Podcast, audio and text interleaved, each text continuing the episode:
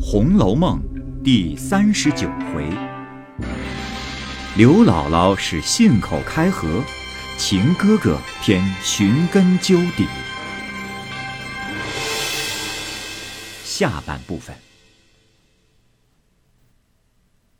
平儿等来至贾母房中，彼时大观园中姊妹们都在贾母前承奉。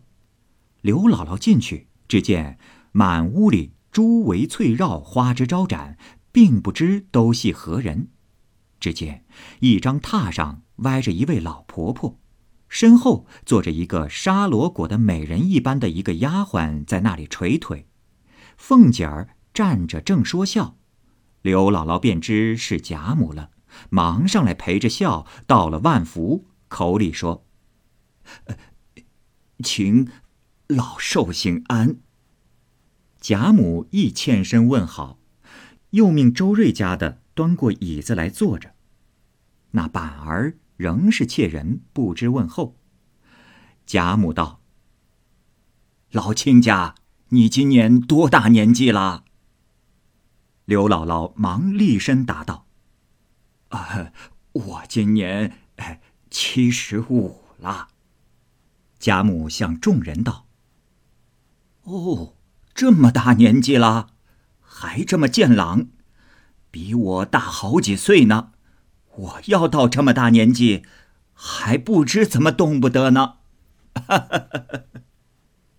刘姥姥笑道：“呃，我们生来就是受苦的人，老太太生来是享福的。若我们也这样，那些庄稼活也没人做了。”贾母道：“哦，眼睛、牙齿都还好。”刘姥姥道：“呃，都还好，呃，就是今年左边的槽牙活动了。”贾母道：“哎，我老了，都不中用了，眼也花，耳也聋，记性也没了。你们这些老亲戚。”我都不记得了，亲戚们来了，我怕人笑我，我都不会。不过嚼得动的吃两口，困了睡一觉，闷了时和这些孙子孙女儿玩笑一回就完了。刘姥姥笑道：“哎呦，这正是老太太的福了，我们想这么着也不能。”贾母道。嗨，什么福？不过是个老废物罢了。说的大家都笑了。贾母又笑道：“哦，我才听见凤哥说你带了好些瓜菜来，快叫他们收拾去了。我正想个地里现结的瓜儿菜儿吃，外头买的不像你们田地里的好吃。”刘姥姥笑道：“啊。”这是野意儿，不过吃个新鲜。以我们想吃鱼肉，只是吃不起。贾母又道：“啊，今儿既认了亲，别空空的就去，不嫌我这里就住一两天再去。我们也有个园子，园子里头也有果子，你明日也尝尝，带些家去。”你也算看亲戚一趟。凤姐儿见贾母喜欢，也忙留道：“我们这里虽不比你们的长院大，空屋子还有两间，你住两天吧，把你们那里的新闻故事说些与我们老太太听听。”贾母笑道：“哎，凤丫头，别拿她取笑，她是乡屯里的人。”老实，哪里搁得住你打趣他？说着，又命人去先抓果子与板儿吃。板儿见人多了，又不敢吃。贾母又命拿些钱给他，叫小妖们带他外头玩去。刘姥姥吃了茶，便把些乡村里所见所闻的事情说与贾母。贾母一发得了趣味。正说着，凤姐儿便令人来请刘姥姥吃晚饭。贾母又将自己的菜捡了几样，命人送过去与刘姥姥吃。凤姐知道合了贾母的心，吃了饭便又打发过来。鸳鸯忙令老婆子带了刘姥姥去洗了澡，自己挑了两件随常的衣服，令给刘姥姥换上。那刘姥姥哪里见过这般形式，忙换了衣裳出来，坐在贾母榻前，又搜寻些话出来说。彼时，宝玉姊妹们也都在这里坐着。他们何曾听见过这些话？自觉比那些古墓先生说的书还好听。那刘姥姥虽是个村野人，却生来的有些见识，况且年纪老了，事情上经历过的，见头一个贾母高兴，第二见这些哥儿姐儿们都爱听，便没了说的，也编出些话来讲。因说道。我们村庄上种地种菜，每年每日，春夏秋冬，风里雨里，哪儿有个坐着的空？天天都是在那地头子上做歇马凉亭，什么奇奇怪怪的事儿不见呐？呃，就像去年冬天，接连下了几天雪，地下压了三四尺深。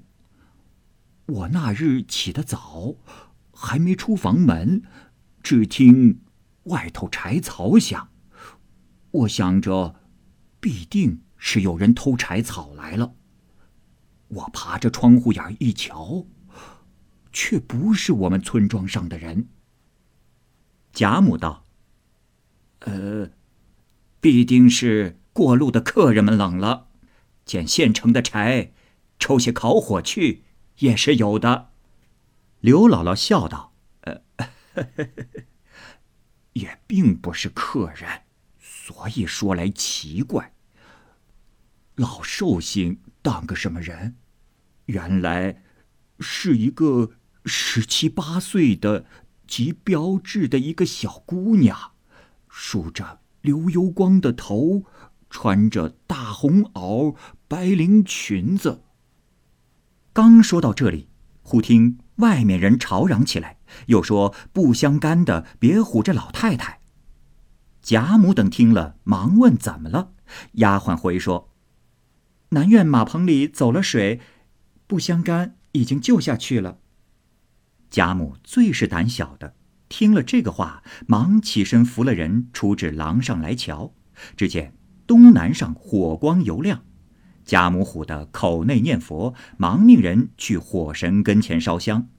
王夫人等也忙都过来请安，又回说：“啊，已经下去了，老太太请进房去吧。”贾母足的看着火光熄了，方领众人进来。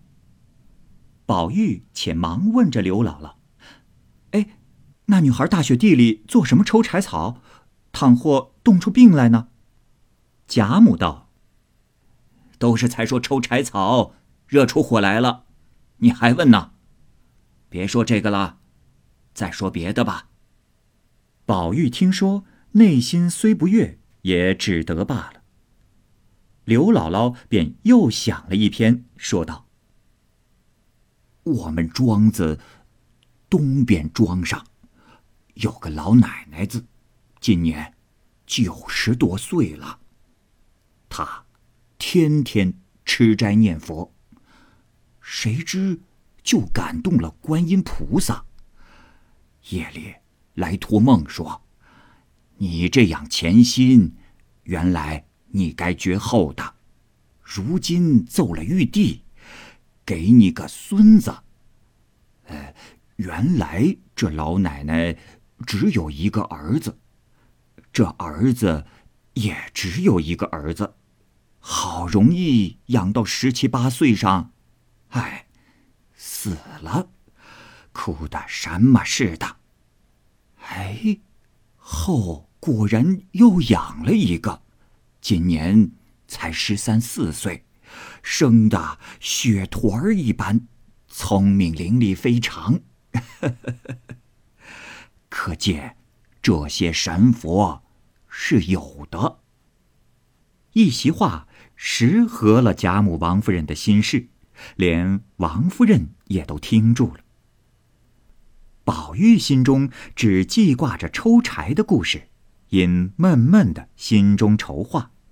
探春因问他道：“哎，昨日扰了史大妹妹，咱们回去商议着邀一社，还还了席，又请了老太太赏菊花，何如？”宝玉笑道：“啊，老太太说了，还要摆酒还史妹妹的席呢，叫咱们陪坐呢，等着吃了老太太的，咱们再请不迟。”探春道：“嗯。”越往前去越冷了，老太太未必高兴。宝玉道：“哎，老太太又喜欢下雨下雪的，不如咱们等下头场雪，就请老太太赏雪，岂不好？咱们下雪吟诗也更有趣了。”林黛玉忙笑道：“哦，咱们下雪吟诗，依我说。”还不如弄一捆柴火，下雪抽柴，还更有趣儿呢。说着，宝钗等都笑了，宝玉瞅了他一眼，也不答话。一时散了，背地里，宝玉足的拉了刘姥姥，细问那女孩是谁。刘姥姥只得编了，告诉他道：“，那原是我们庄。”北沿地岗子上有一个小祠堂里供的，呃，不是神佛，当先有个什么老爷。说着又想名姓，宝玉道：“哎，不拘什么名姓，你不必想了，且说缘故就是了。”刘姥姥道：“哦，呃，因为老爷太太思念不尽，便。”盖了这祠堂，塑了这明玉小姐的像，派了人烧香拨火。如今日久年深的，人也没了，庙也烂了，呃，那个像就成了精。宝玉忙道：“ 不是成精，规矩这样的人是虽死不死的。”刘姥姥道：“呃，阿弥陀佛，原来如此。呃，不是哥说，我们都当他成精。他时常变了人出来，各村庄店道上闲逛，我才说这抽柴火的就是他了。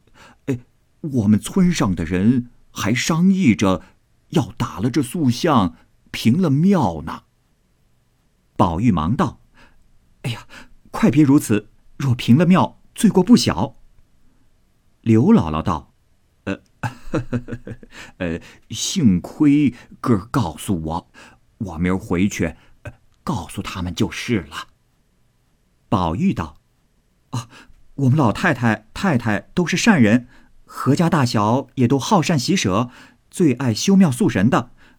哎，我明儿做一个梳头。”替你画些布施，你就做香头，攒了钱把这庙修盖，再装潢了泥像，每月给你香火钱烧香，岂不好？刘姥姥道：“哎呦，若这样，我托那小姐的福，嘿，也有几个钱使了。”宝玉又问他地名、庄名、来往远近、坐落何方，刘姥姥便顺口胡诌了出来。宝玉信以为真，回至房中盘算了一夜。次日一早便出来，给了明烟几百钱，按着刘姥姥说的方向地名，着明烟去先踏看明白，回来再做主意。那明烟去后，宝玉左等也不来，右等也不来，急得热锅上的蚂蚁一般。好容易等到日落，方见明烟兴兴头头的回来。宝玉忙问：“哎，可有庙了？”明烟笑道：“呃，爷听得不明白，叫我好找。”那地方坐落不四爷说的一样，所以找了一日，找到东北上田埂子上，才有一个破庙。宝玉听说，喜得眉开眼笑，忙说道：“啊，刘姥姥是有年纪的人，一时记错了也是有的。你且说你见的。”明烟道：“哦，那庙门却倒是朝南开，也是西破的。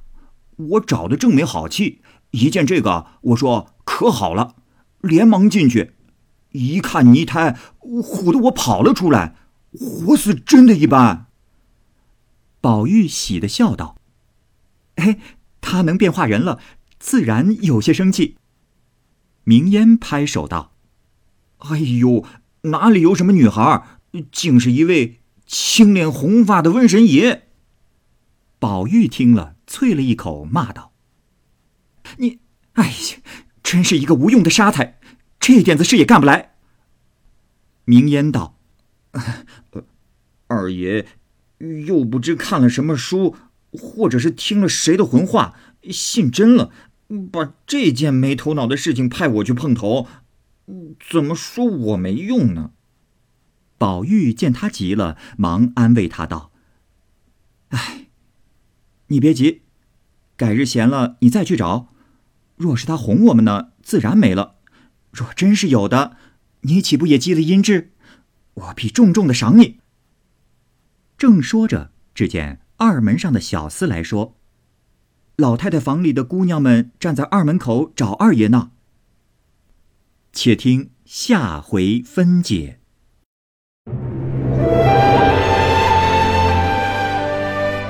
好，各位听友，由于时间的关系，我们这期节目就先播到这儿。欲知后文详情，欢迎您关注蚂蚁晒尔，并订阅我播讲的《红楼梦》。另外还有更多精彩的系列故事也在其中，欢迎您关注收听。如果您有什么样的意见或者建议，可以通过下方的留言方式及私信的方式告诉我，我会在第一时间回复您。我是蚂蚁，我们下期节目再见。